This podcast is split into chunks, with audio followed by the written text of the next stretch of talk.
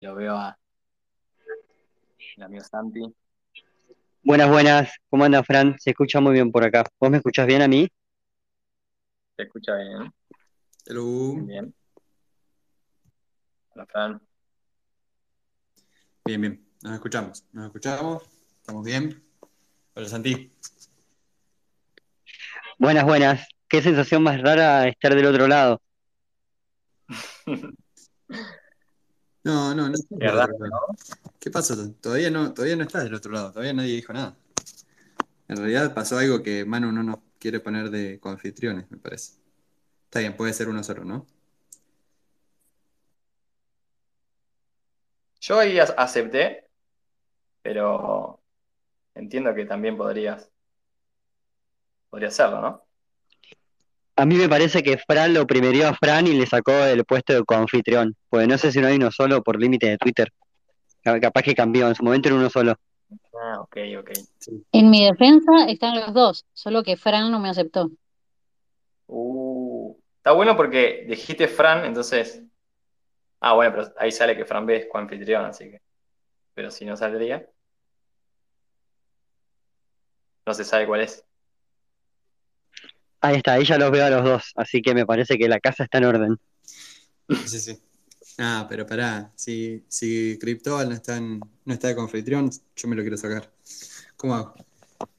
No tiene ningún sentido si no veo el Santi Cris de coanfitrión.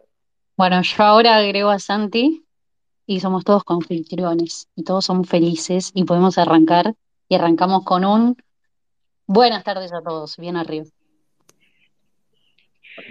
Ex- excelente. Si alguien más quiere ser confitrón, levante la mano y repartimos confitrones para todos y todas. Me da, me da un poco de, de temor decir esto, Santi, pero este es tu espacio y hoy casi sos inimputable, así que, pero no sé, creo que no soy consciente de, de qué tan peligroso puede ser eso, pero creo que estamos dispuestos a, a hacerlo. Creo que lo, lo, lo más divertido de, por lo menos de, para mí, de vivir este espacio durante tanto tiempo fue justamente que siempre fui inimputable. Ese, ese es el secreto de- detrás de todo. Pero bueno, hoy quizá más que nunca, ¿eh? esa te la tomo. Perfecto, perfecto. Yo quiero que alguno de los chanchis agarre y, y se escriba todo el, todo el guion del viejo inimputable en versión Santi Cristóbal. Yo sé que lo van a hacer. Eh, me parece que hay un, hay un muy buen speech ahí, un muy buen chiste detrás. Eh, Manu, tenemos que hacer ese código, ¿no? Vamos a hacer este detrás de escena, donde vamos probando, vamos tanteándonos y vos dijiste que es un hola a todos. Sí, tendremos que arrancar con un hola a todos, así bien eufórico, pero tengo una mala noticia, que es que no me deja poner como coanfitrión a Santi, así que vamos a eliminar la parte que dije que le iba a agregar y empezamos desde cero directamente con un saludo general. Bueno, Bueno, hola a todos. Aquí estamos en un nuevo Martes Defiant. Santi Cristóbal de invitado del otro lado, dice él, de la, de la cortina de hierro. ¿Cómo va, Fran? ¿qué tal, Fran? Santi. Hola, bienvenidos a todos, todas. Vamos a arrancar este, este martes Defiant. Martes Defiant especial. Yo creo que es difícil, es difícil presentarlo, ¿no? O sea, es un martes especial porque yo creo que tiene un gran componente de emocionalidad. El, el ideólogo y co-creador de este espacio, un espacio conocido, difundido en el ecosistema cripto, yo me animaría a decir un clásico de los martes, de los Twitter Spaces, el querido Santi, Santi Cristóbal, se despide. Eh, tenemos, tenemos pensado una, una estructura para esta charla, por supuesto, para nada taxativa, sirve simplemente de guía, pero, pero, considerando las, circunstancias y lo divertido que puede llegar a ser dejarnos sorprender, intentaremos entrar a esas puertas que nos vaya abriendo el Santi durante la charla. Vamos a recorrer, sí, obviamente, el martes DeFi en sus, en sus inicios, anécdotas, analogías, historia que pueda rescatarnos Santi, ¿no? De los más de 50 martes DeFi, creo. Después nos va, nos va a confirmar. Y post martes DeFi, ¿en qué seguirá el Santi? Nos contará sobre Solo y algunas cositas más. Así que, Santi, no te vas a presentar. No vamos a permitir que te presentes. Considero que sería una. Sería, creo que faltar de respeto pedirte que lo hagas. Así que me gustaría que empieces respondiendo, si te parece, a modo de entrar en calor, sin entrar en muchos detalles, si querés. Primero, Contanos cuál es tu próximo objetivo personal a cortísimo plazo en cripto y contanos qué es lo que te apasiona por fuera de cripto. ¿Es la economía? ¿Es San Lorenzo? ¿Qué es? Uy, bueno, eh, gracias por toda la intro antes que nada. es una sensación muy linda estar del otro lado, sobre todo sabiendo que del lado del que estaba antes eh, están ustedes se puso compleja la frase, pero creo que se entiende el concepto. Las dos preguntas que me disparaste son bastante complejas, bastante, bastante más difícil que un presentate y contanos cómo empezaste en cripto, pero voy a asumir el, desafío. Voy a empezar con las cosas que me apasionan más allá de este fantástico mundo, que cada vez se lleva más tiempo de mi día y de mi vida, pero me gusta mucho y acá es la pausa, yo pensé que me iba a llegar la inspiración para una super respuesta, eh, no llegó. Algunas cosas que me gustan mucho, de forma menos categórica, me gusta mucho la historia, la filosofía, todo lo que sea ciencias sociales, me interesa muchísimo eh, y lo interpreto de una forma más directa en, en relaciones humanas y entender a los seres humanos en todas sus múltiples dimensiones y creo que ahí cripto tiene mucha tela para cortar, una de las tantas razones por las cuales me encanta ser parte de este ecosistema. Después, a nivel de actividades, me encanta andar en bici. Hacer deporte es un poco caradura que lo diga porque últimamente no estuve haciendo mucho, pero esa sensación post entrenamiento, post salir a correr, post jugar al fútbol, post hacer lo que sea, es creo que de las, de las cosas que más disfruto, a pesar de que a veces los, las obligaciones diarias la, las alejen un poco. Eh, fanático de San Lorenzo, sí, desde siempre, y de los Rolling Stones, esos son como mis dos, mis dos grandes fanatismos. Eh, después con el tiempo uno crece y ya quizá pierde la, emoción que tenía hace unos años, pero, pero ahí están dos de, mis grandes fanatismos. Eh, ¿Qué más? ¿Qué más? Bueno, todas las cosas que, me, que mezclen eso, las valoro muchísimo. Por ejemplo, he hecho un par de viajes en bicicleta eh, y creo que es una de las mejores experiencias posibles desde ya viajar me gusta muchísimo, es algo que involucra conocer distintas culturas, ver distintas personas, eh, ver la forma o las distintas formas en que las personas se relacionan. Eh, en ese sentido también me gustan mucho los idiomas. Viví un tiempo en Italia eh, y conocí gente de muchas partes, así que nada, tuve oportunidad de aprender distintas palabritas como para tirar cosas graciosas cada tanto en varios idiomas, es lo que me gusta mucho. Eh, y, creo que así se resume un poco el Santi más allá de cripto, ya tendiendo una especie de puente retórico hacia el Santi de cripto y la otra pregunta que era el objetivo más inmediato. Me gusta mucho la educación, soy un fanático de, estudiar, soy una persona muy curiosa y un poco estos intereses eh, tan amplios que comentaba, no sé, ciencias sociales, uno tiene ahí para leer infinitas horas eh, hacen que me la pase estudiando y leyendo cosas. Hasta hace poco decía que tengo más cursos online hechos de los que puedo poner en el currículum. Ahora abandoné toda la modalidad currículum y pasé a la modalidad POAPs y otras cositas.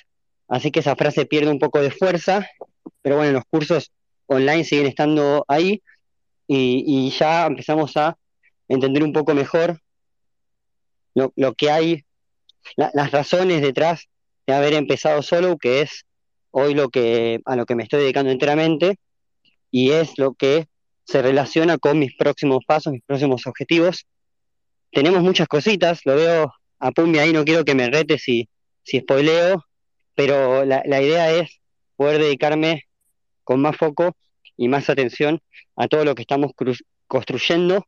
No, no diría que hay un objetivo completo, sino una decisión de decir, ah, hemos cumplido un ciclo hermoso con más de 50 martes de falla seguro, no sé cuántos, pero más de 50 seguro, porque fueron casi dos años, uno por semana, te daría 100, no hubo todas las semanas, si fueron menos, supongo que estarán en 70.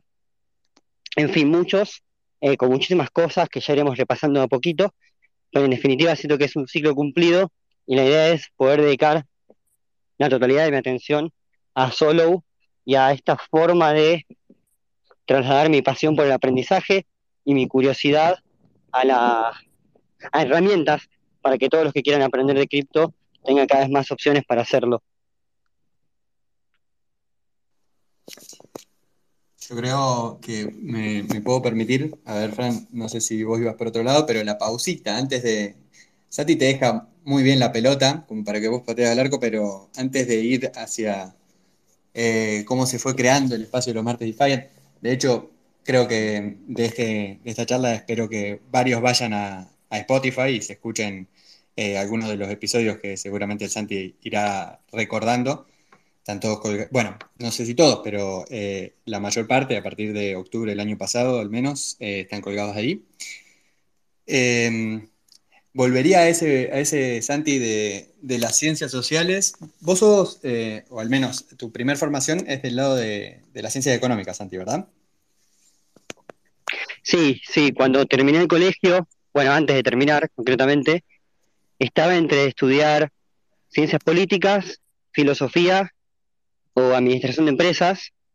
Me decidí por esta última porque me pareció que era la que más herramientas me iba a aportar para lograr eh, impacto y para lograr trasladar ideas a cosas concretas que a veces con la pluma, por ejemplo, eh, o con la política es bastante más difícil que con una empresa y con las reglas de mercado, por lo menos desde mi forma de ver el mundo. Eh, y al toque me di cuenta que, que administración de empresas, no sé si clasifica como ciencia social o como ciencia más, más exacta, es una mezcla, pero que le faltaba esa parte de historia, esa parte de sociología, esa parte de filosofía, todo tocado muy por arriba, pero sin tanta profundidad. Eh, y, desde chico me gustaron mucho los números, quizás es una contradicción, eh, pero bueno, una contradicción que se resuelve muy fácil con lo que estudié después, que es economía. Eh, me di cuenta tarde que me gustaba la economía si no hubiese estudiado una, pero bueno, tuve el tiempo y la suerte de poder hacerlo también. Y ahí sí combiné este amor por los números que tenía de chico con estas ganas de entender mejor a las personas, que, es cada vez más fuerte, que se alinea con el concepto de ciencia social. Sí, decís muy bien que de alguna forma, por ahí, bueno, yo estoy del palo de la política, quizás también aplica a sociología, es difícil eh, llegar a, algo concreto cuando uno eh, usa esas herramientas y, no dispone de cierta, de cierta flexibilidad.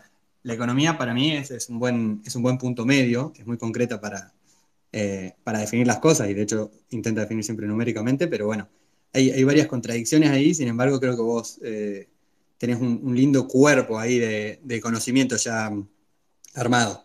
Si tuvieras que decirle a alguien que no sabe mucho de economía, puedo ser yo, pero en realidad para, que escuchemos todo, eh, o describirle tu pensamiento económico, eh, eso es un montón, pero si tuvieras que referirle a algún autor con el que el Santi, qué sé yo, coincide un 80, 90%, alguna escuela económica quizás, ¿Cómo te describís ahí?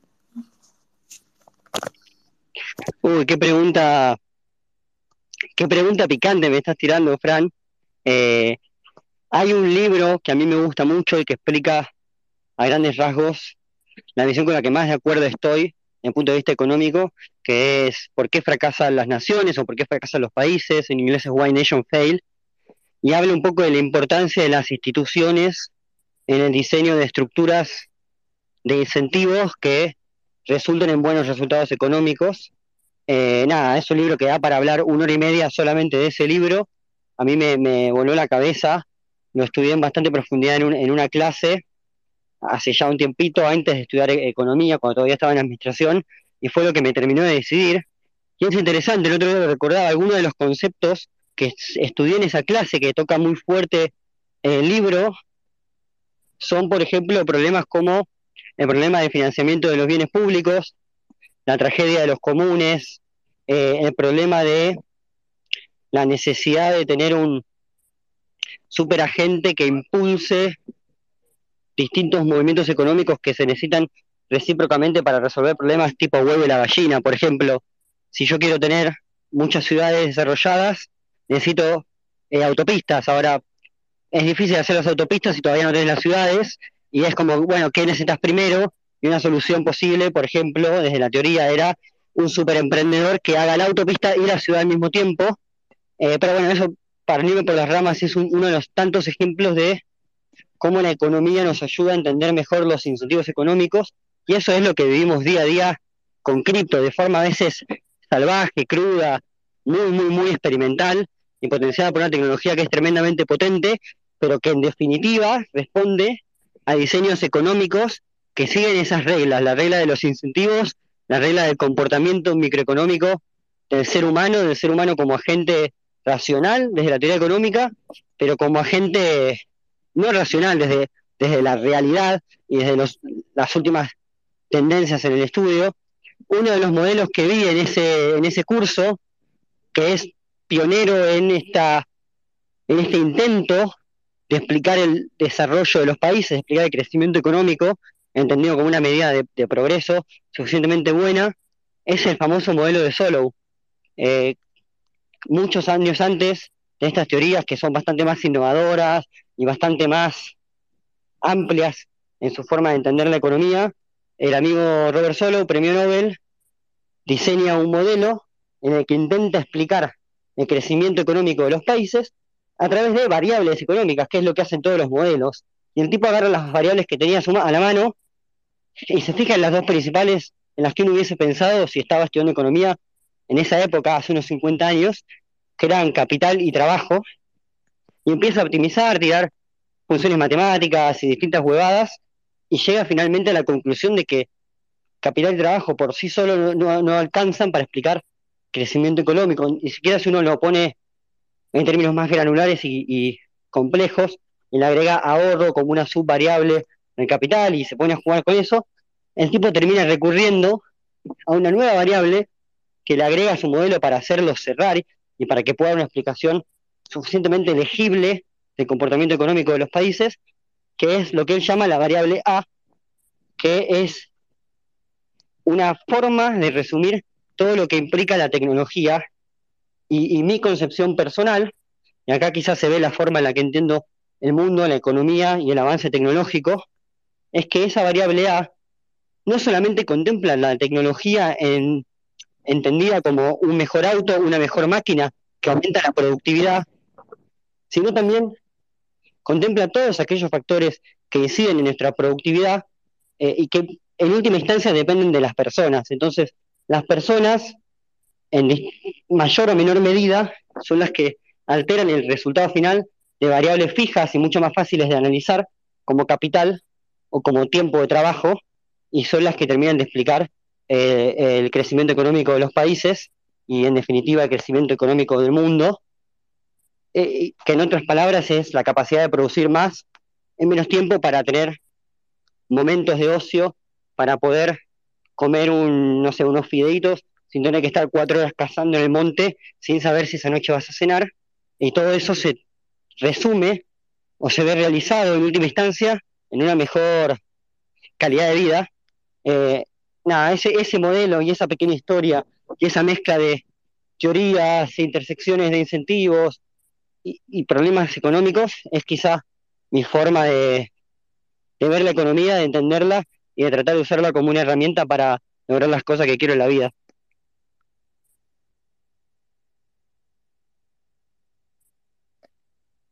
Perfecto. Increíble la breve explicación para tu pregunta, Fran. Eh, Santi, ¿ese es uno de tus libros favoritos? Bueno, es una excelente pregunta. Ya, ya se dan cuenta que excelente pregunta es la frase que yo uso como muletilla para ganarme unos segundos para pensar. La realidad es que es un libro muy largo eh, y, y muy específico y está dividido en capítulos de una forma que curiosamente te va diciendo siempre lo mismo, pero de distintas formas y distintos grados de profundidad. Entonces ya con leer los primeros tres capítulos uno ya entiende la idea del libro, eh, pero también de forma que es tan específico en cada uno de los capítulos que, le agrega muchísimo color.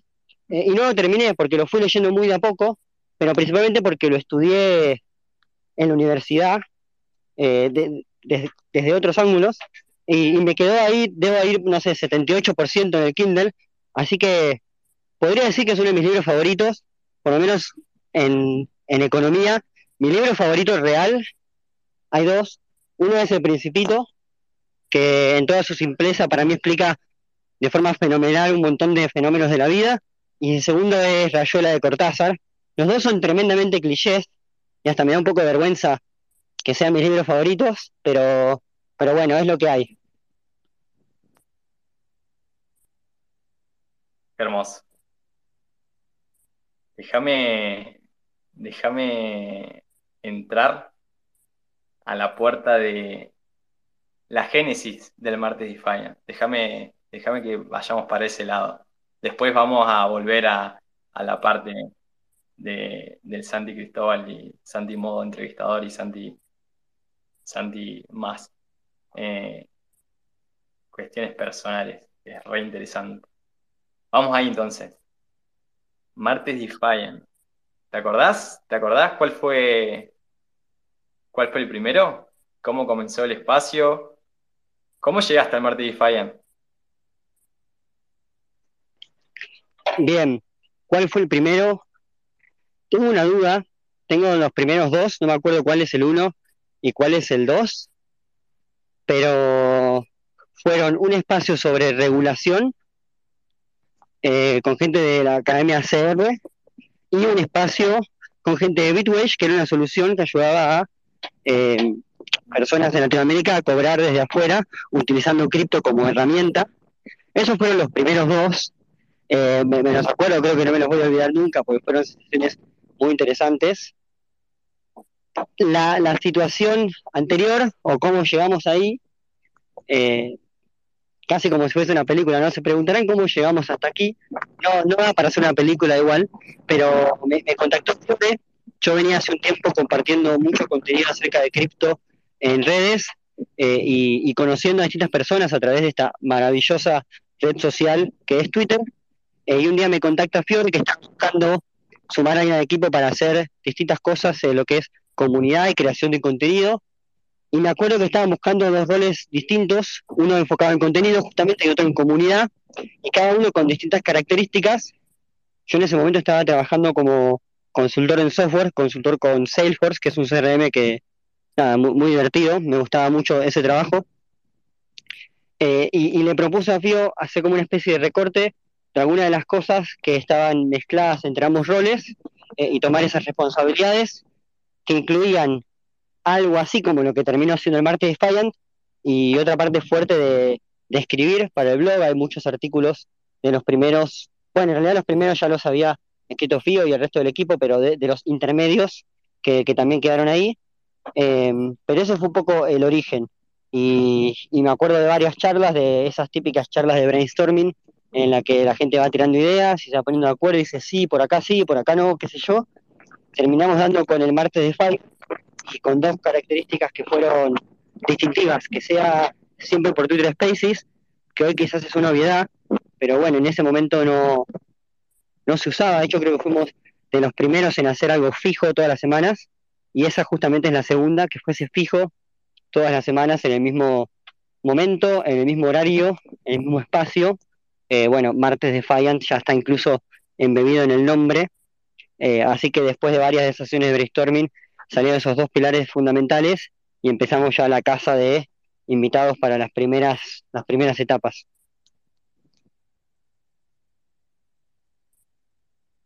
Yo creo que, yo creo que Marte Defiant, y ahí aprovecho y tomo uno de los comentarios de, además lo mencionaste antes, y además hice un comentario a, al, al tweet de, de Defiant con el último baile, Pumbi hizo un comentario eh, diciendo de que el primer pop que él tuvo eh, fue de un martes Defiant, justamente de vos como, como host.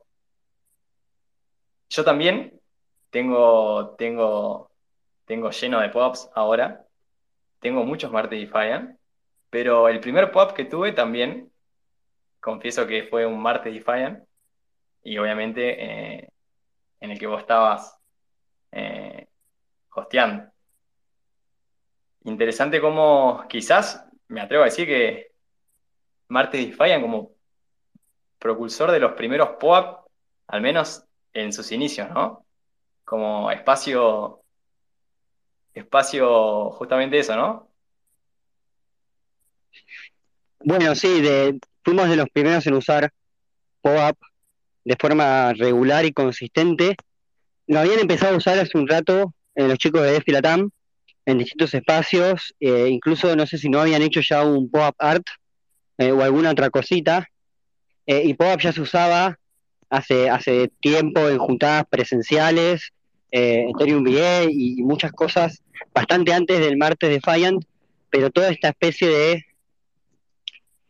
lo que pasa es que justo el martes de Fan coincide con el momento en que empieza a crecer la comunidad de gente encerrada en sus casas hablando de cripto a través de Twitter, eh, y esa comunidad alimentada fuertemente por lo virtual, encuentra en los espacios de Twitter y en POAP dos herramientas súper potentes.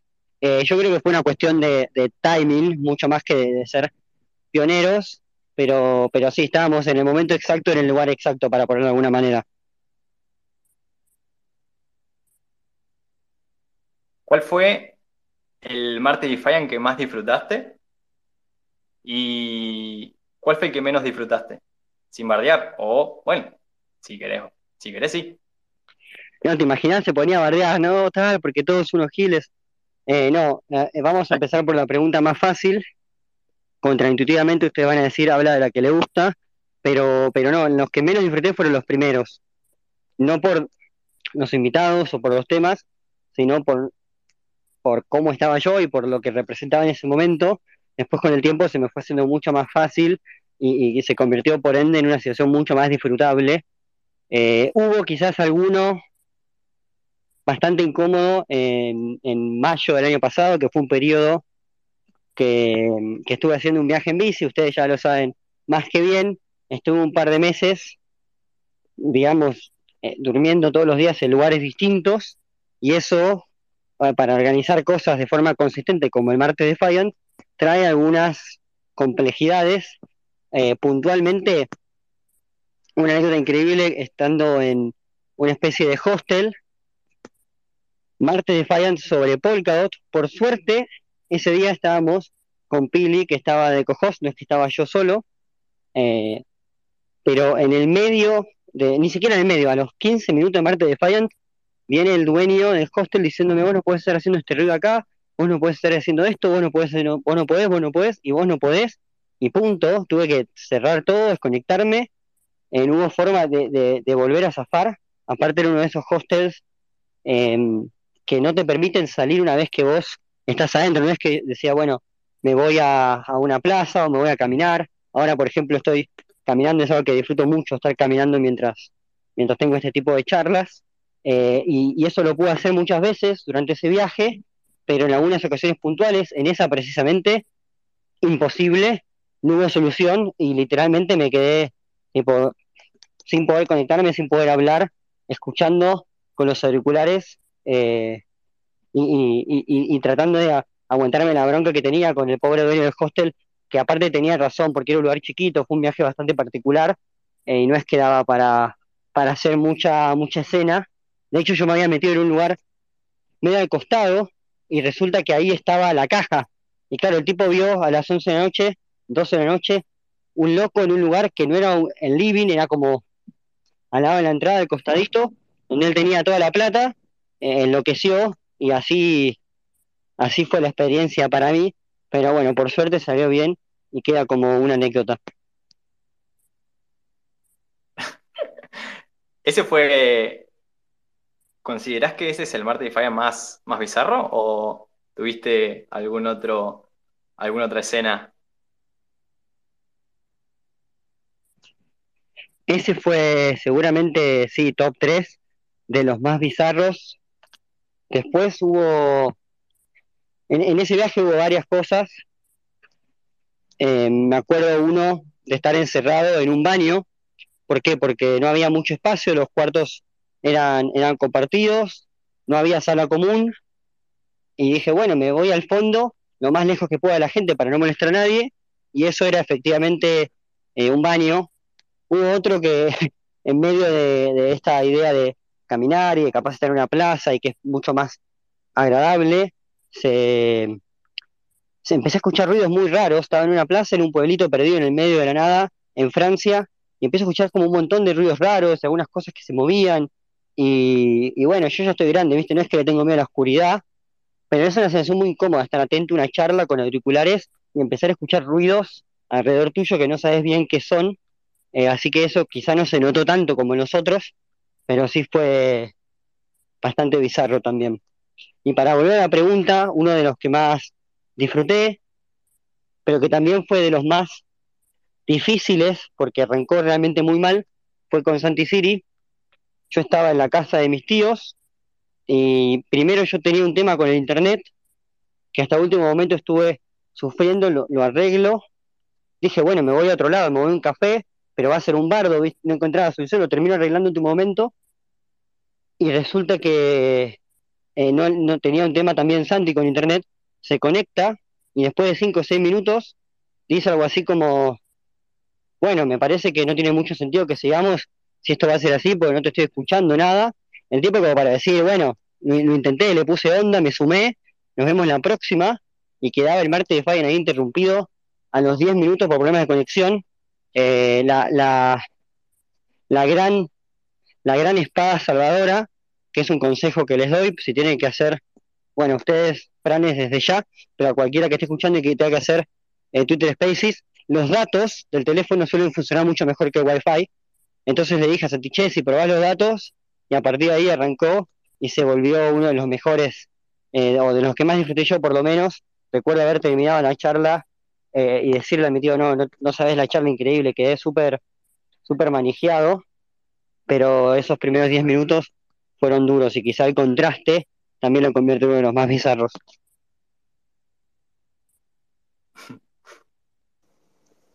Yo entiendo que para llevar adelante un, espacio de entrevistas, haciendo más de 50, antes dijiste, y bueno, y entiendo ahora también con, con lo que estás haciendo en el método Solo también, entiendo que entrevistar personas, personajes, te divierte.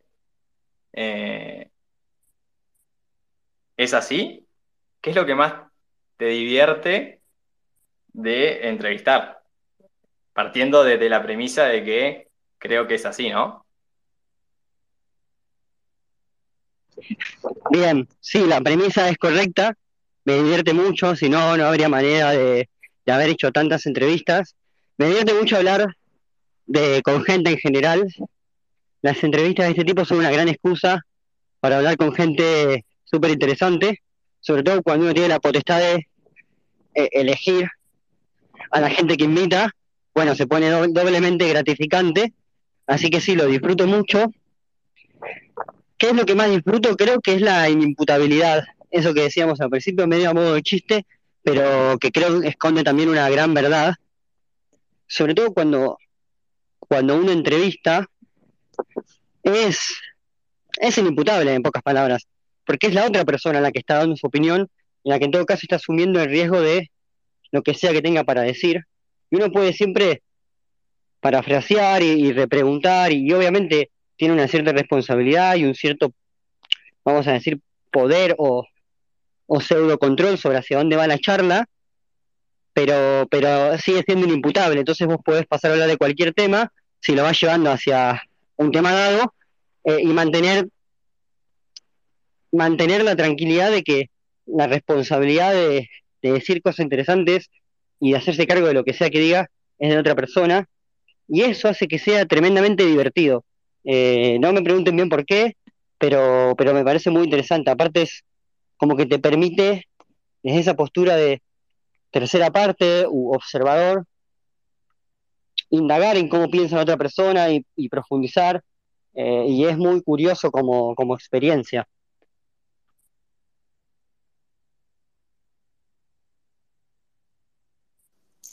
Sabes, Santi, que eh, yo iba a decir de.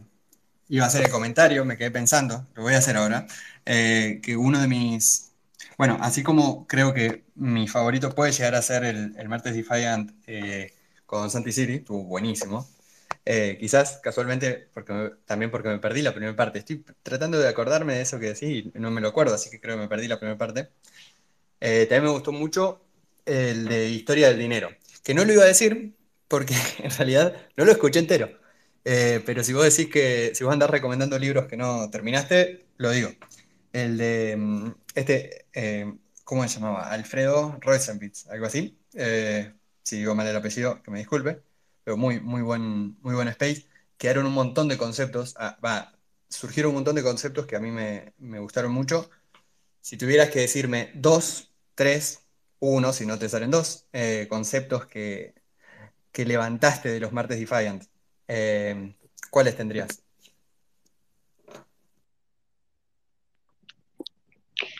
Bien, hay muchísimos.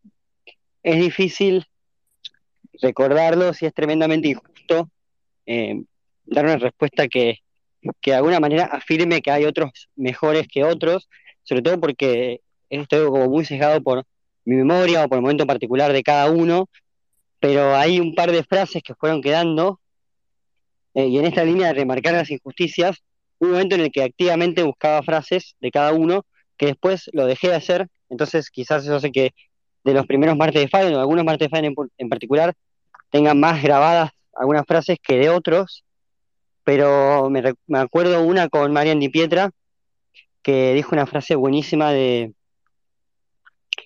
de, respecto de las DAOs y de cómo las DAOs son como un ser humano que cuando nace es inútil desde todo punto de vista eh, y necesita acompañamiento y a medida que crece se va soltando hasta que un día le puede decir, bueno, loco, ahora anda al chino y compra 200 gramos de jamón eh, vos solo y volvé y traeme vuelto.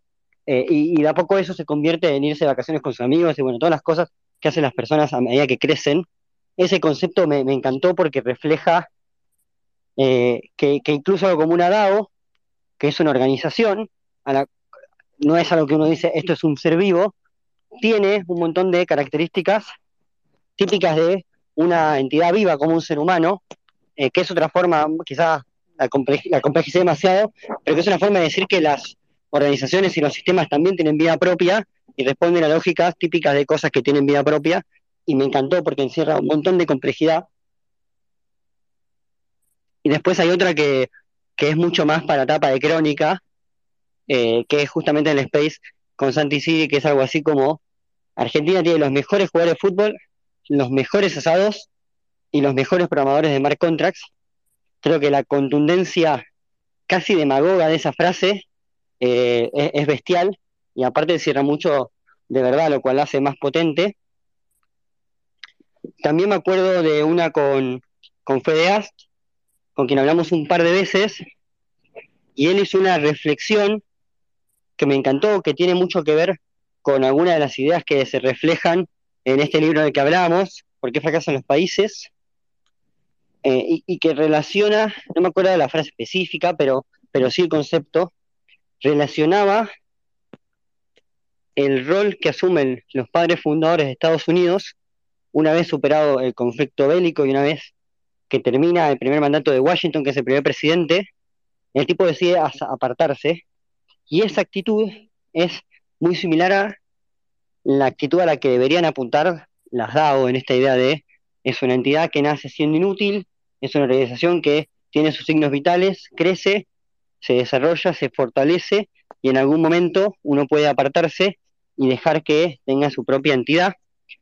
Eh, y en esa línea es muy parecido a una de las filosofías fundacionales de Ethereum, que es la, filosofía de Substract, que es restar y, y restar en qué sentido, restate a vos mismo para dar espacio a otras cosas, a otras personas concretamente, eh, y, me encanta, me encanta como concepto.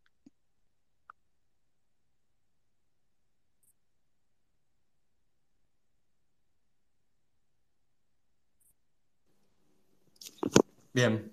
Eh, creo que quedan, esos vacíos quedan ahí. Nos estamos haciendo señas por mensajito de texto con Fran. Eh, yo quería recuperar, quería recuperar uno parecido, pero vamos a dejarlo porque no, no era en casillo, pero eh, en el, el de historia del dinero quería, quería discutir con vos muy cortito, igual me va a chocar con los eh, con el anuncio del pop que tenemos que hacer en dos minutitos. Eh, la cuestión, di- el dinero como, como lenguaje. Vamos a dejarlo, Fran, para un, eh, una instancia post-POAP, y de hecho tengo pensada la, la modalidad.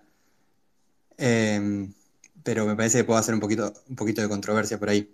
La ventana del POAP va a ser ahora y 45, ¿no? Eh, y seguimos con la complicación de que hay que hacer estos jueguitos de estos jueguitos de darle los números y demás, así que esténse medio eh, al tiro para hacerlo. Yo creo que en promedio me estoy llevando como 8 minutos para hacerlo, así que eh, no se cuelguen mucho. Yo creo que, bueno, hablábamos, Santi, uno de los conceptos que, uno de los tantos conceptos que mencionaba era la inimputabilidad, ¿no? Al momento de, de hostear o de, entrevistar. Y justo creo que viene bien eh, esta, esta breve introducción para anunciar el POAP, siendo como, bien lo marcaste, Fran, a las 45, 19.45 Argentina, se abre la ventana de, minteo. Pero a mí, a, a pedido del público, me gustaría, me gustaría que eh, Santi mencione, ¿no? O sea, diga el aviso parroquial. El famoso, esa famosa frase, avisos parroquiales, que tan, tan grabada quedó en, en, en muchos de los, de los oyentes. No sabe la palabra, pero se la vamos a decir. ¿La querés decir, Fran? Y después, si Santi Yo quería, eh, procede, quería preguntar eso, Santi tiene la palabra. Eh, sí, las palabras las tiene que empezar a decir quien las propone, me parece, porque son, cuando son palabras muy raras se tiene que hacer cargo.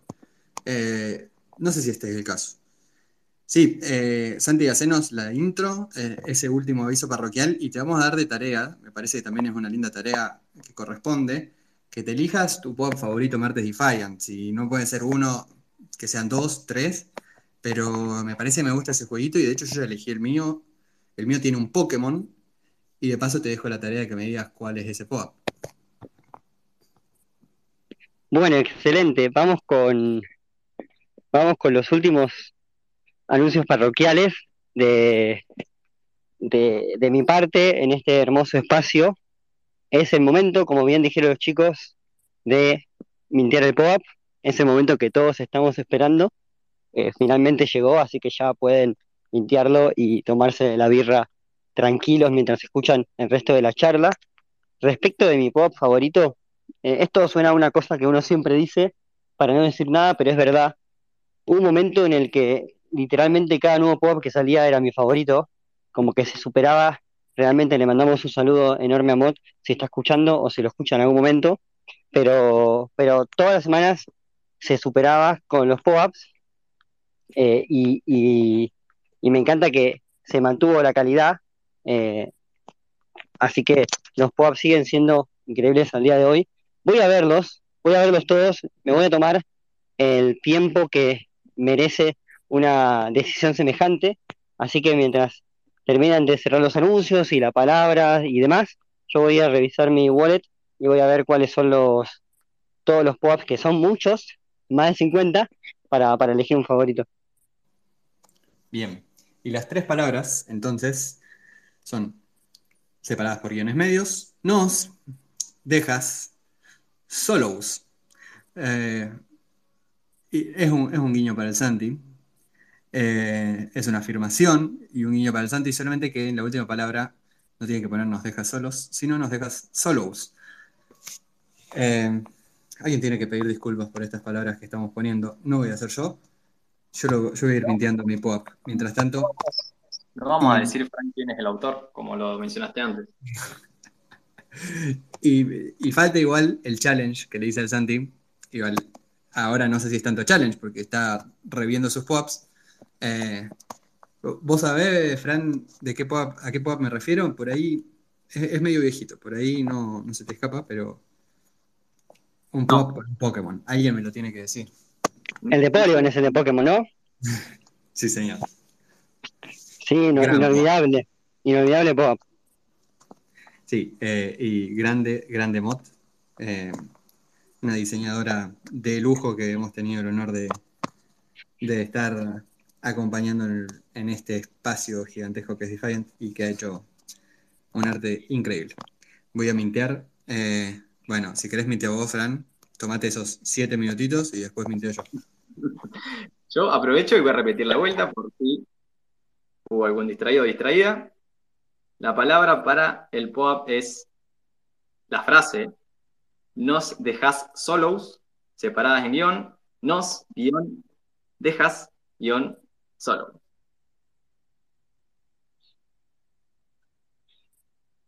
Y ahora voy a intentar mintear.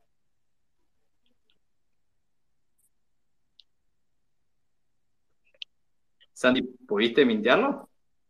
Yo lo mintié, está, está hermoso, me, me dio mucha ternura cuando lo vi en, en- por Twitter.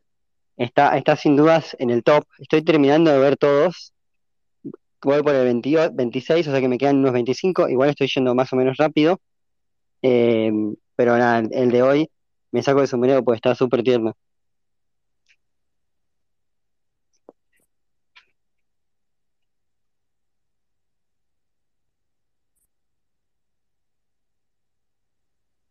Yo no pude mintearlo. Yo voy por el 30% del juego. Eh, y mm, seguiría, ahora sí, creo que tengo, tengo, minté en tranqui. Ah, Santi dice que mintió, ¿no? Pero tengo el jueguito, creo, hecho. Mm, no sé si querés que lo hagamos, Fran, eh, post estas preguntitas que decías por ahí de eh, o que tenías pensado para Método Solo y, y todo lo que corresponde al futuro del Santi, me parece que esto tiene más que ver con el, eh, el presente, la sapiencia del Santi, y le propondría eh, tres, creo que tengo tres eh, oraciones para que completes. Te propondría, Santi. Uy, Y lo que te diría es que no, no están súper pensadas y, y no, tenés que, no tenés que sorprender con algo de, de gran inteligencia, sino con lo que tengas ahí a disposición. Si querés tirar eh, de algo que tengas, eh, que recuerdes o de- del sentido del humor, me parece que sirve igualmente, porque de vuelta esto no está, no está muy, muy pensado.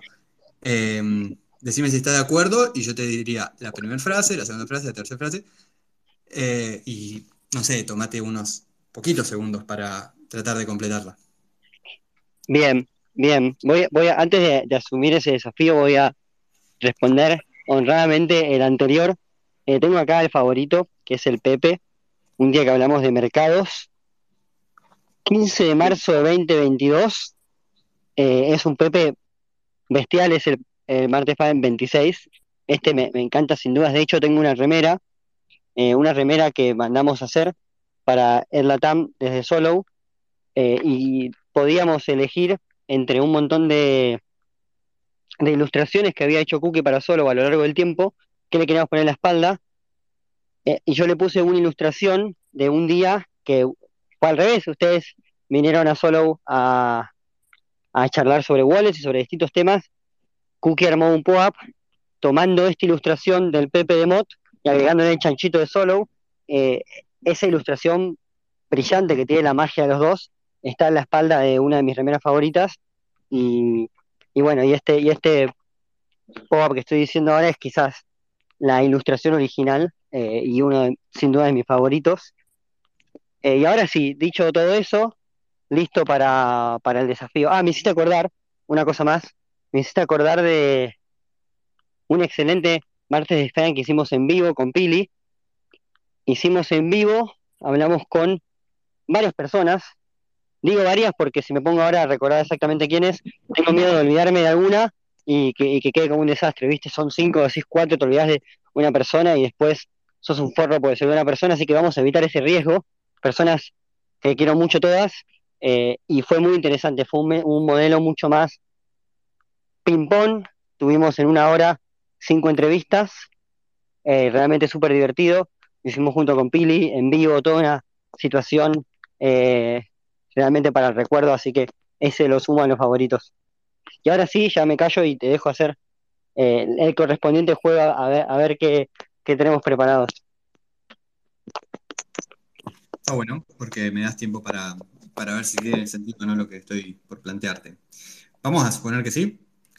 De vuelta, no sorprenda, eh, no te esfuerces en demasía, no tenés que eh, ilustrar a nadie, sino simplemente decir lo que te salga. Voy a completar los espacios vacíos con mm, como para que entiendas. Completame, si pudieras, Santi, el dinero es mm, el dinero no es mm. Pueden ser un par de palabras, eh, puede ser una frasecita, pero de vuelta. Mm, eh, bien, tenés, bien. tus segundos, ¿eh? Tenés tus segundos, tampoco te voy a pedir de súper espontaneidad, ¿eh? Bien, eh, no voy a intentar sorprender a nadie con muestras de inteligencia porque sé que es físicamente imposible. Voy a simplemente tirar lo que más se adapta a mi forma de verlo. El dinero es una construcción social. El dinero no es otra cosa que una construcción social. puedes tirar, claro, puedes tirar de esos recuerdos también, está muy bien. El dinero es una construcción social. Yo tengo alguna diferencia, y ese iba, a ir mi comentario, pero me gusta, me gusta esto, me gusta que haya, llegado a, una definición chiquita con la que estoy muy de acuerdo, eh, con el dinero como lenguaje, ¿no? Eh, pero sirve, sirve para explicar muchas cosas y eh, lo vamos a dejar ahí el dinero sin duda es una construcción social, estoy muy de acuerdo. ¿Vamos con la segunda? Vamos, vamos. La tecnología nos ha hecho... Mm, no vale decir mierda. Ok, ok, la tecnología nos ha hecho mierda, bueno, esa no la podemos decir. La tecnología nos ha hecho vivir un poquito mejor cada día. Uy, me gusta, eso, dice un montón. Eso dice un montón del Santi y, también eh, tiene mucho mensaje. Ok. Sos como. Eh, eso te pondría un poquito en el, pedestal de los tecnócratas. Estás en cripto, pero eso no quiere decir que, tengas de por sí un pensamiento positivo respecto de, el rol social de la tecnología eh, en la sociedad, ¿no? Bueno, pero ah, sabes que a mí me da cosita lo de tecnócrata porque siento que la gente que se autodefine como tecnócrata es, mucho más inteligente que yo y puede dar mejores explicaciones de por qué se definen como tecnócratas, pero sí me siento muy identificado con, los principios, a pesar de que capaz no los conozco en tanta profundidad filosófica, eh, y sí creo que, y sí soy muy optimista respecto de la tecnología. Está muy bien, no, está muy bien. Y igual ahí, mira, voy a voy a tomarme esta diferencia. No es tan fácil ser mucho más inteligente que, el Santi Cristóbal, acá creo que lo firman todos los presentes. ¿Vamos con la tercera? Vamos, vamos, me hiciste sonrojar. Eh, qué bueno que esto no está, no está con cámara. qué bueno que los martes y fallan son sin cámara. Estoy, de acuerdo. Aunque ver al Santi mojado y al Santi en tantas circunstancias como sabemos que hubieron, eh, debe haber estado, podría haber estado muy bueno. Ok. Uno literalmente. Lo sé. Pero, eso queda para otro día. eso queda para otro día. Eh, parecido al primero, con dos espacios, el mundo estaría mejor con mm, el mundo estaría mejor sin mm. Esta es la que más dudo, pero tiene sentido, tiene sentido que hagas el, intento. A ver, ¿qué nos dice esto del Santi? Yo me la juego a generar un colapso ecológico de lo más brutal que, que hemos visto como especie, pero creo que el mundo estaría mejor sin mosquitos. Eh, me la juego, ¿viste? Algunos dicen que son necesarios para el equilibrio, otros dicen que en realidad no hacen tanta falta, que eso esa es justamente la justificación de que no hay una inteligencia superior que regula todo porque no se explica que existan. Yo no, no soy muy versado en el tema, conozco solo las dos teorías de modo superficial. Me la juego que el mundo sería mejor sin mosquitos y si es una catástrofe, bueno, eh, igual seguimos siendo inimputables. Y después el mundo estaría mejor con... Eh, es difícil porque no quiero decir algo tipo súper cliché, pero... Me estás matando, pero vamos a decir, eh, como para volver a recurrir al humor como recurso, que el mundo estaría mejor con más heladerías que tengan banana split, que es algo tremendamente difícil de encontrar fuera de Argentina. No, excelente respuesta. Me encantó la de los mosquitos eh, y estuve pensando al respecto. De hecho, voy a investigarlo de la noche, supongo. Eh, pero con lo del banana split estoy muy de acuerdo. No, gran respuesta, Santi.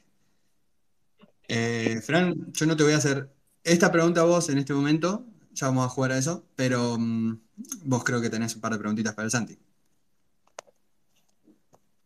Creo que sí, pero teniendo en cuenta que faltan dos minutos para las 20 horas Argentina y que se cierra la ventana de minteo, y además, para tomarla como introducción hacia las siguientes preguntitas para el Santi, decimos la frase, volvemos a repetir la frase del POAP.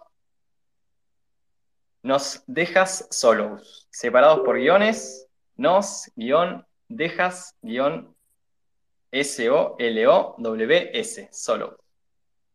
Y dije justamente que sirve como frase de introducción a la pregunta porque justamente ahora saliendo de la parte lúdica y ya adentrándonos despacito hacia, hacia el cierre, hacia el cierre del último baile. Contanos, Santi, ya eh, déjame, entrar a la, a la puerta de, de Solo. Al principio yo te pregunté cuál era tu, objetivo a cortísimo plazo. Mencionaste algo de algo de manera implícita, obviamente, solo. Hablaste de que eh, sos un fanático de los Rolling de San Lorenzo y de la educación. Así que, si te parece, porfa, expláyate y contanos qué hay, qué se viene en Solo. Y también, si querés, también eh, sobre el método Solo. Contame un poquito.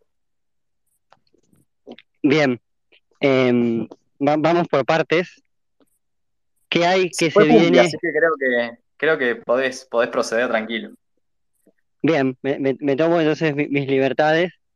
Eh, em, respecto de qué es Solo, acá recurro a esta idea que venimos tocando de las entidades como organismos vivos eh, y, recurro un poco a mi eh, pasión súper amateur por la filosofía y, al famoso Heráclito que decía que todo cambia. Entonces vamos a decir de manera tremendamente inimputable que solo es una entidad que cambia todo el tiempo, así que cualquier parche que le queramos poner, por lo menos en, el próximo periodo corto va a ser va a ser seguramente temporal, porque va a ir cambiando y hemos explicado y definido solo en un montón de maneras distintas. Lo que une a todo lo que hemos hecho es este, este ferviente deseo de que aprender cripto sea fácil, gratis y divertido. Eh, una parte de, del nombre solo viene por esa historia del modelo que comenté antes, pero otra parte viene porque el profesor que me explicó el modelo solo y que me enseñó el modelo solo hace ya varios años en una universidad de Roma, era un italiano eh, que estaba dando su clase en inglés. Eh, los italianos tienen un acento fuertísimo en inglés, o sea, vos los escuchás a cuatro kilómetros y te das cuenta que son italianos. Eh, y el tipo, hablando del modelo solo, con todo el movimiento de manos y toda la capacidad gesticulativa que tienen los italianos, sumada a su acento, tratando de transmitirnos sus conocimientos, esa pasión por el aprendizaje y por la educación es la que le queremos dar en todo lo que hacemos a Solo. Así que creo que esas dos cosas, eh, esa sustancia que nos transmitió nuestro querido profe Francesco eh, y esa visión o ese sueño de que aprender cripto sea fácil, gratis y divertido, solo que articulan todo lo demás.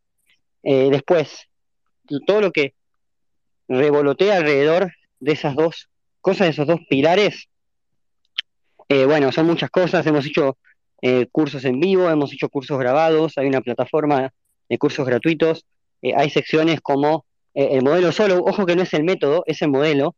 No les voy a mentir, nos hemos copiado un poco del método Rebord, sí, pero tuvimos la decencia de cambiarle método por modelo y asociarlo al premio Nobel y a la historia de solo como para que sea un poco más digno, eh, pero, pero bueno, hay mucha inspiración en el método, así que, así que casi que son reemplazables las dos palabras entre sí.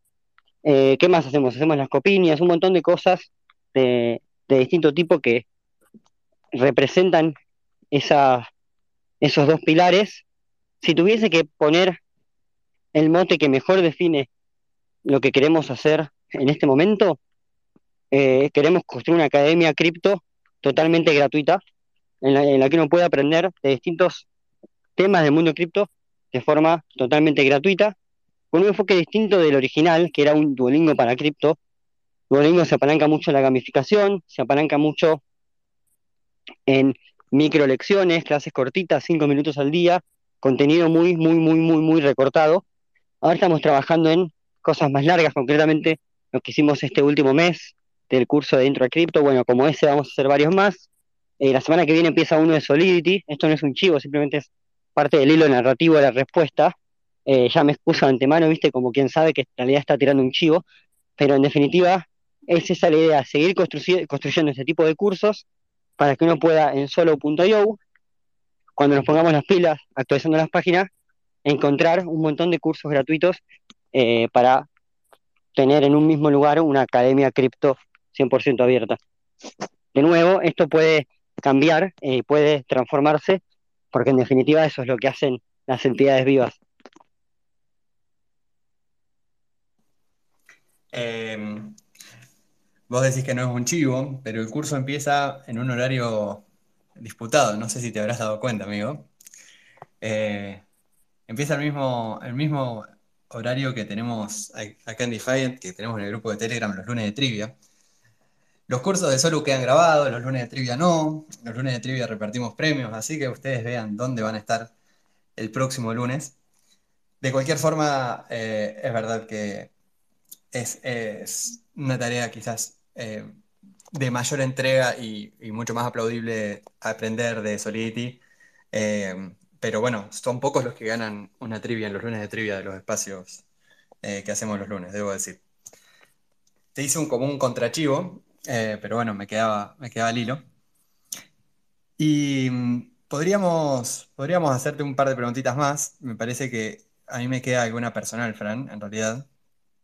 Eh, yo le pusimos el último baile y esta te voy a dar, te vamos a dar tiempo, te la estoy adelantando, pero le pusimos el último baile a este, este espacio, así que, eh, y esta no es mi idea, pero yo creo que es buena idea adelantarte esta pregunta. Eh, vas a ir pensando un, tema eh, con el que cerremos casi a modo de, de cortina, no, no, es que lo vayamos a volver a usar, de hecho es justamente eso, es, es un, una cortina antes y después del Santi. Eh, y tenemos las apuestas con Fran, a ver si alguno de los Franes eh, le pega, le pega a, no sé si al tema, pero al menos a, al autor, a la banda. La pregunta es, ¿apostaron por banda o apostaron por tema y banda?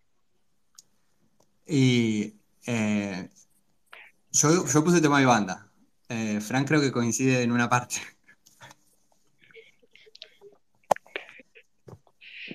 Te, oh. Yo peleé a las probabilidades de, y fui fuerte en una banda. Creo que, creo que igual lo podemos dejar. hacemos unos minutitos y, y, el que quiera jugar, al menos, eh, no sé si por acá por Twitter, ahora se puede comentar en los espacios, eh, si no por Telegram, eh, los que conocen al Santi tienen que estar por la línea. Fran. Bueno, lo vamos a dejar entonces para, para el final. Voy pensando es, mientras tanto, porque es una pregunta muy difícil.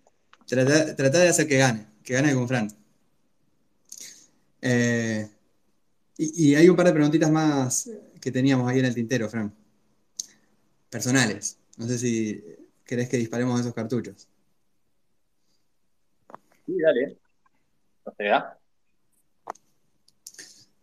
Bueno, ok. Eh, Esta, esta es parecida, así que lo voy a dejar más cerquita. La, la pregunta que me gustaría en realidad es, si tuvieras que decir cortito, primero en primera persona, después en tercera persona, y creo que como educador la tenés que tener más o menos, ¿por qué estar en cripto? ¿Por qué estás en cripto? Eh, eso es segunda persona, pero digamos en primera persona vos. Eh, ¿y por qué hay que estar en cripto?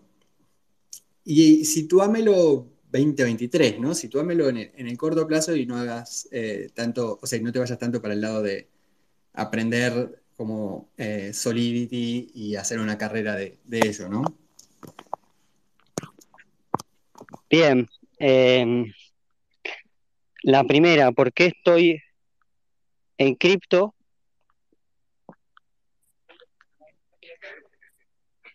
Estoy pensando qué, qué tanta, qué tan azucarada sale la respuesta, porque, porque tampoco me quiero empalagar, pero co- como, como definición más concisa y más potente conceptualmente, creo que hoy es la mejor forma que encuentro de trascenderme.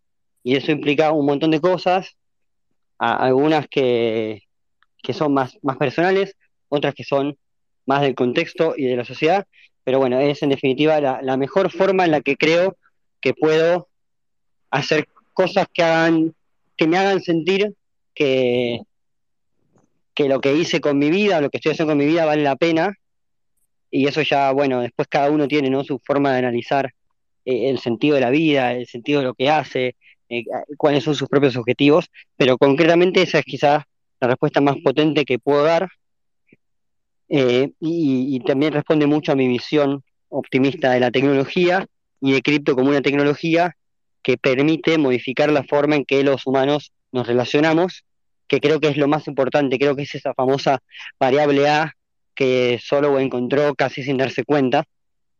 Y después, ¿por qué estar en cripto? Y acá me voy a ser muy contundente y aparte voy a dar una respuesta que quizás es las famosas unpopular opinion, que a mí me da un poco de envidia cuando alguien dice unpopular opinion y tiene un tweet re polémico y me quedo pensando siempre, che, pero yo no tengo muchas unpopular opinions, como que me gustaría tenerlas. Y esta me doy cuenta que quizás sea una, sea eso que un poquito anhelaba cuando veía esos tweets.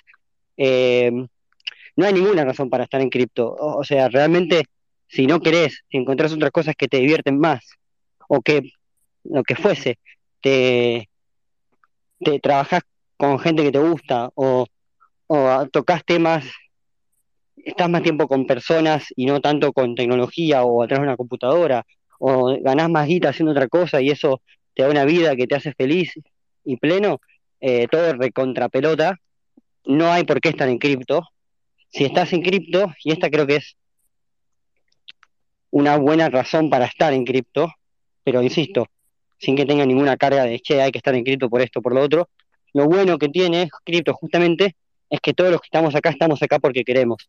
Entonces, cualquier definición que implique que hay razones para estar en cripto, más allá de una firme voluntad propia de querer estar en esta industria, eh, para, mí no, no, suma, no, suma, mucho. Me terminé de hacer una ensalada rusa, pero en definitiva, si no quieres estar en cripto, no estés. Y si estás en cripto, porque querés estar en cripto, genial, eso es justamente lo que hace que cripto sea tan genial.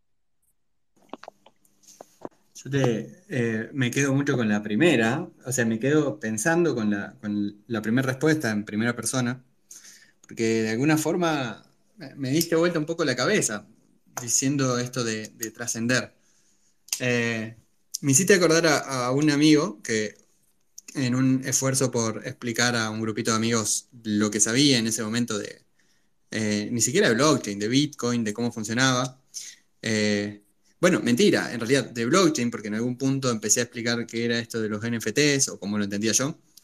Eh, me dijo, ah, trascendencia pura. Me acuerdo de ese comentario porque claramente fue sarcástico. Y vos lo decís más o menos en serio. Entiendo igual que tiene que ver con una cuestión eh, personal y probablemente interpretada por, por tu eh, sentido de educador y demás, pero de alguna forma uno entiende que la cuestión cripto es puramente materialista, ¿no? Y vos lo pusiste en el plano de lo ideal, de lo idealista, con esto de decir una forma de trascender. me gusta, no quiero despertar acá una gran discusión, eh, un gran argumento que estaría difícil igual improvisar sobre estos temas, pero me hizo mucho, me hizo mucho ruido, buen ruido. Eh, acá dice nuestra, nuestra querida community manager que hay que eh, es el último es el último rato del Santi con nosotros. Hay que recordarle a la gente que pueden hacer preguntillas. calculo que por Twitter, también por Telegram. Em, para el Santi, quienes quieran hacerla por esos medios, eh, vamos a tratar de tomar alguna preguntita para hacer. Las otras preguntas son también eh, son un poco más personales y en realidad iba, va en línea con quizás lo que hablábamos al principio de, libros y, es también para que quien no conozca, conozca un poquito al Santi desde sus gustos.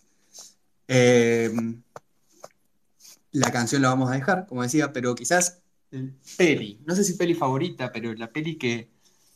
Sí, si querés decir tu peli favorita, sí, pero no me gustaría que digas la peli que más te pegó por, eh, qué sé yo, contenido y que te voló la cabeza, sino una peli que podrías ver todo el tiempo, una peli que eh, te enfermas y podés hacerte tres veces de, de la peli entera y, no sé, cada tanto tiempo tenés que verla eh, no sé si todos tenemos ese tipo de peli, pero... Eh, bueno, eh, tengo la, tengo la respuesta a la última pregunta. Yo no tengo ese tipo de peli. Para mí, este, una peli que ya vi, verla de nuevo es como me estoy perdiendo la oportunidad de ver una peli que no vi. Y eso lo llevo a, extremos, bastante extremos, valga la redundancia de mi personalidad.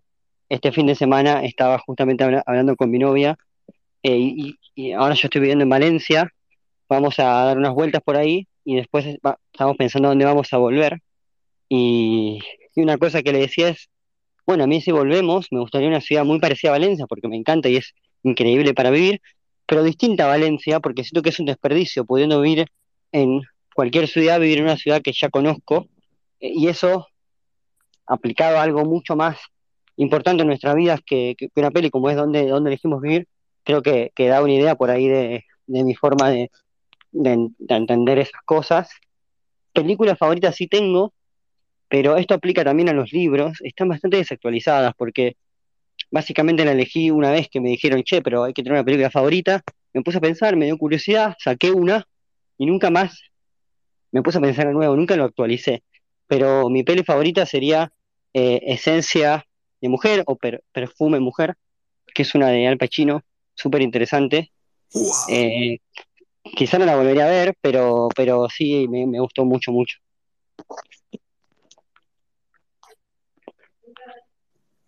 Yo solo me acuerdo de esa peli el chiste de alguien imitando a Al Pacino, ¡Jua, jua!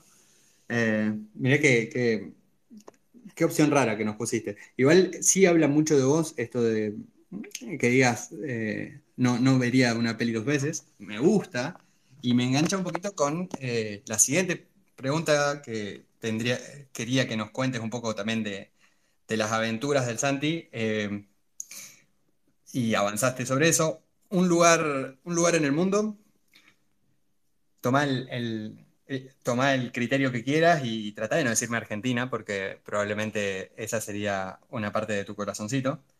Eh, y si me decís Argentina, decime, bueno, un lugar muy específico. Bien, no, Argentina es demasiado específico. Es una pregunta tremendamente difícil eh, y no hay una respuesta, pero bueno, uno se agarra lo que puede para, para tirar algo y no, y no responder algo tan aburrido como no hay una respuesta porque son muchos. Eh, me voy a quedar con Roma, con Roma y precisamente con el Panteón de Roma y toda esa zona que, que, me encanta y, y, por el tiempo que viví ahí también tiene mucho, mucho significado emocional y muchos recuerdos y muchas cosas. pero no volverías, ¿verdad?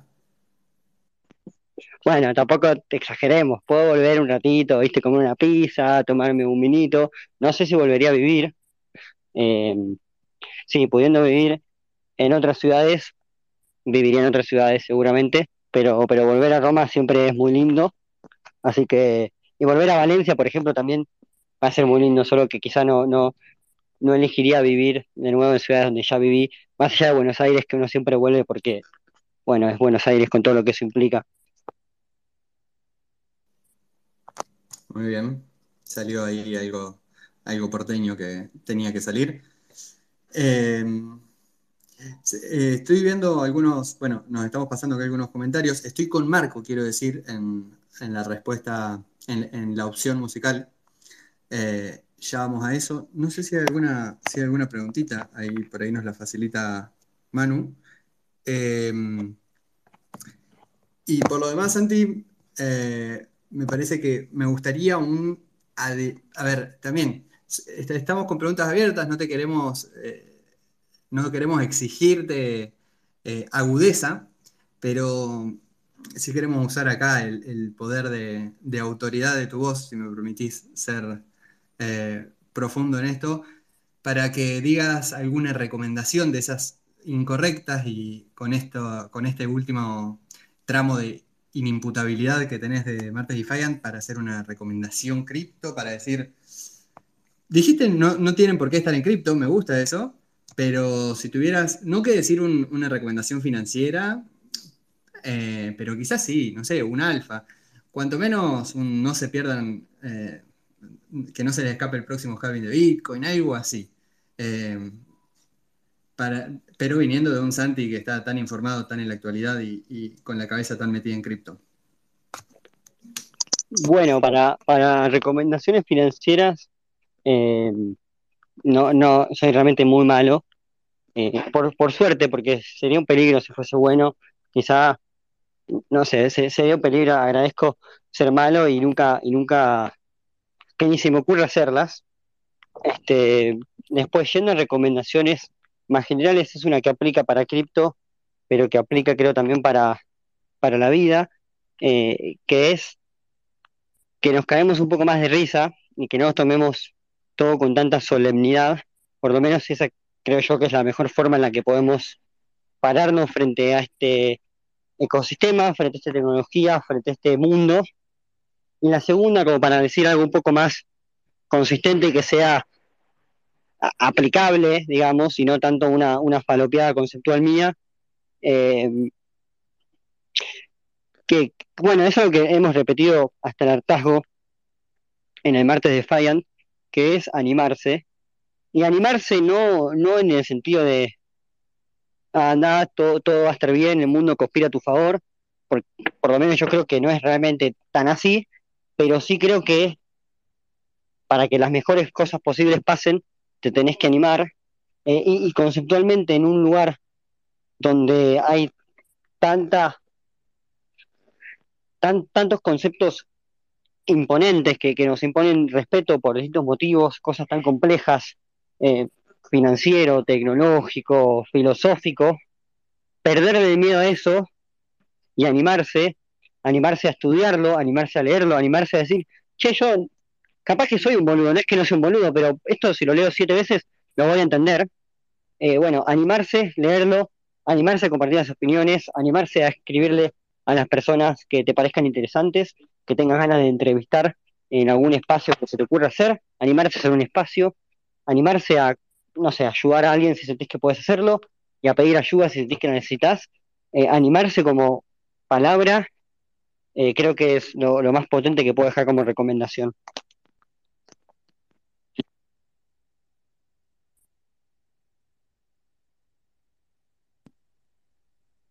Qué, bien.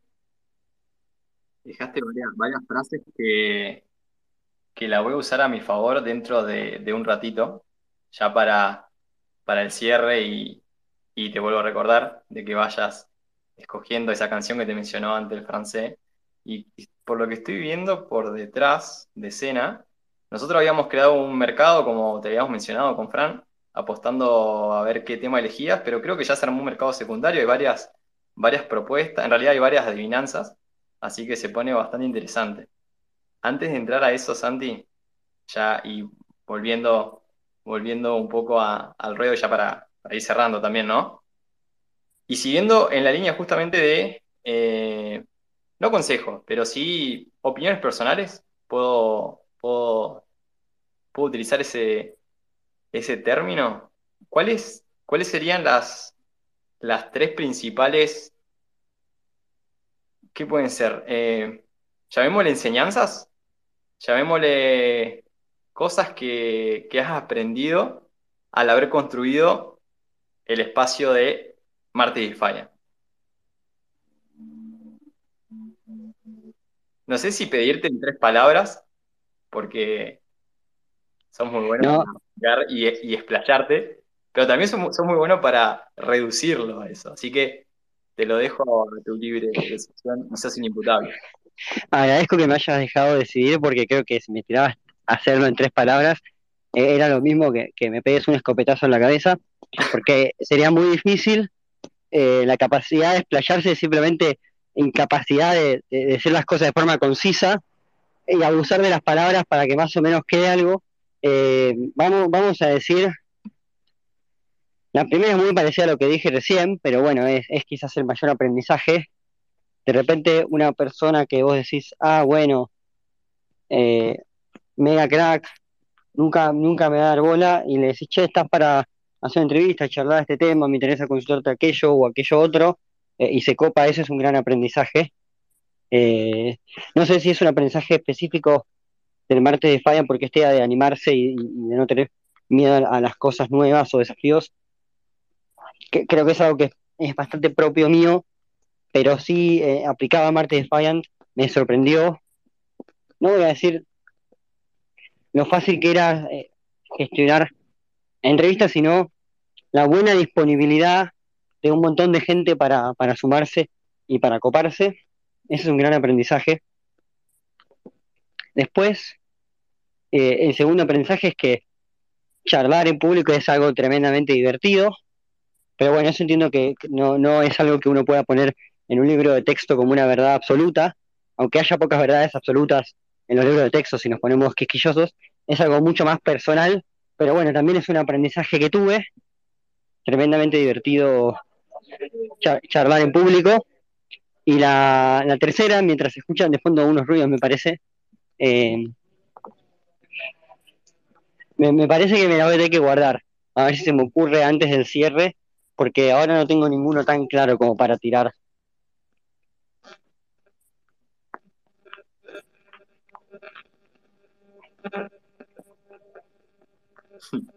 De una. Sabes que una, una de las preguntas que había llegado era, era eso, ¿no? O sea, ¿sentían ruidos de unos arbustos? Según la pregunta, ¿no? O sea, cada uno interpreta el contexto. Pero habías dicho que estabas caminando, Santi, ¿no? Para responder esa pregunta.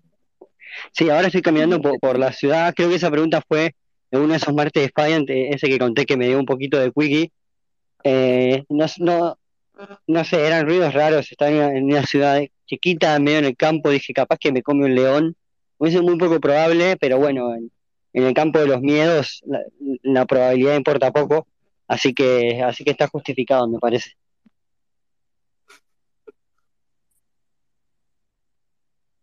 Bueno, yo creo que siendo las 20:25 de Argentina, después de una gran charla, yo creo que ahora sí, como antes había dicho que iba a tomar alguna de, tus frases y alguna de tus palabras, como por ejemplo, caemos un poco más de, la risa de la vida. Eh, tomando eso, esto sí, me hago responsable yo, ¿sí? es una petición mía, por eso llamamos el último baile, así que de, desligo de responsabilidad a cualquier ser humano.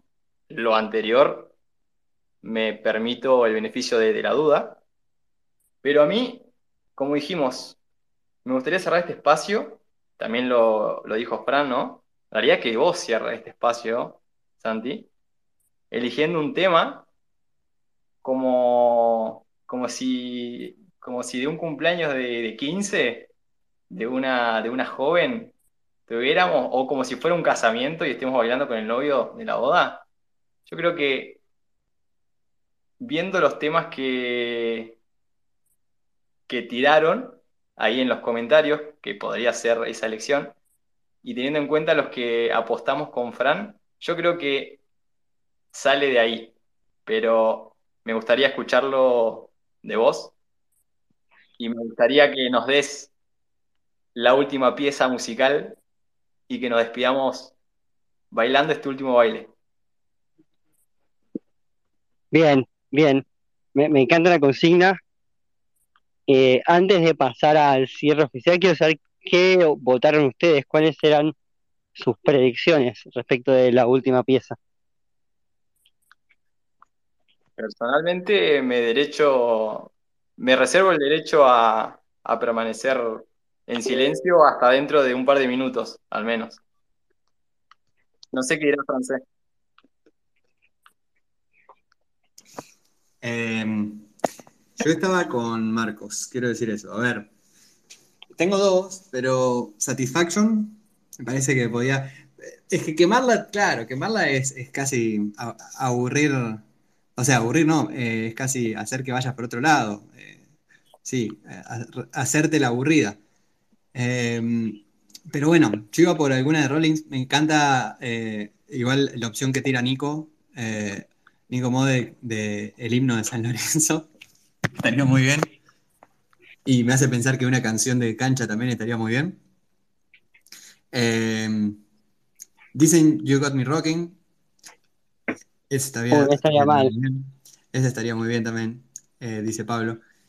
Bueno, no sé, eh, hay, hay varias, hay varias opciones, pero en la medida en que te las vaya diciendo, yo creo que las vas a ir casi que descartando y, y esa cabeza va a seguir pensando otra opción. Eh, no sé si la tenías elegida. Eh, sí, sí, la tenía elegida, me costó Bien. un poco para, para la tranquilidad de todos, no es de los Rolling, los Rolling es, es mi banda favorita, eh, me gustan millones de temas, sé que sería muy difícil elegir uno, eh, pero les recomiendo que escuchen Wild Horses y Faraway Eyes, son dos temazos increíbles, no tan, no tan conocidos como otros como Satisfaction o Start Me Up, un poco más rock and rolleros, pero la, fra- la canción que, voy a elegir, dado que me dan semejante responsabilidad y honor, eh, es de la Versuit. Es de la Versuit. Tampoco es tan conocida. No quiero tirar eh, una de, la- de la- de las típicas. Me gusta muchísimo Un Pacto y fue la primera que pensé porque creo que, es- que es como mi favorita. Pero voy a elegir una que me parece que tiene más que ver con la, la situación que se llama El viento trae una copla. Y es un recontratemazo y tiene un, un arranque eh, súper emotivo. Y aprovecho el, el pie hacia sonidos emotivos, nada, para dejar acá mis últimas palabras, agradecerles a todos enormemente por haberme acompañado en tantos espacios con tantas personas increíbles y haber hecho que sea todo tan divertido. Agradecerles a ustedes, Franes, por esta súper hermosa charla y a todo el equipo que siempre me bancó, incluso con las complejidades que, que trajeron, por ejemplo, esas charlas en medio de escampados o encerrado en un baño de algún lugar. Eh, nada, siempre tuve todo el apoyo y toda la banca de, todos dentro del equipo de Defiant, así que eh, unas gracias enormes. Y, ahora sí, habiendo cerrado y seguramente habiéndome olvidado un montón de otras cosas que vale la pena decir en estos momentos, pero que es difícil de pensar si uno las, si uno las escribe, y a mí no se me da mucho lo de escribir lo que voy a decir antes, ya les dejo la canción que es El viento trae una copla. Me gusta. Eh, a ver, creo que Fran ya la tiene ahí para despegar, pero antes me permito una última pregunta. Obviamente ya diciendo que, mm, o sea, sin necesidad de decir que eh, sos un, un gran, gran tipo, Santi, eh, una gran mente también. Que ha sido un placer este viaje y ojalá en realidad eh, no sea el final, sino un, cambio de rumbo donde, bueno, por ahí estés un poquito más lejos, Eh, pero quizás por ahí también visites. Ojalá. Eh, y una última pregunta sería, ¿en serio te vas?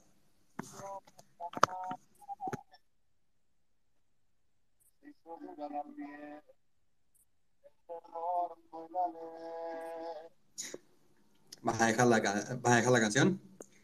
Me, me, me, quedé, me quedé sin entender la última pregunta y estaba viendo si escuchaba la canción. Ah, igual era simplemente para hacer el cierre. eh, si verdaderamente te vas. ¿Te vas? ¿Y tú te vas? Uy, estaba bien esa canción, estaba muy bien. Eh, gracias, Fran, por, por el cierre y, y bueno, gracias a todos. Los dejo entonces con la canción y con ese mensaje. No es que es un adiós, sino que estaremos en distintos lugares y nos veremos en distintos momentos.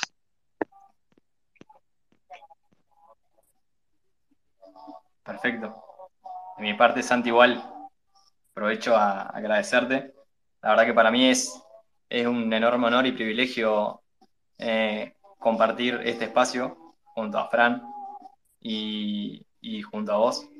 La verdad que para mí es, es increíble, como te comenté antes, eh, cuando arrancó el Martes Defiant yo era oyente y hoy en día estoy acá. Así que la verdad, de vuelta, no lo voy a repetir, para mí es, es un enorme placer. Y también fui uno de tus primeros seguidores allá en, cuando, en tus comienzos de, esos hilos de Twitter, eh, haciendo gran cantidad de hilos. Eh, eh, también, también estaba ahí. Así que, nada, gracias. Y espero que se escuche de fondo un poco. Vamos a subir. Y nos vamos así, bailando, despidiendo, diciéndole hasta luego y nos veremos pronto.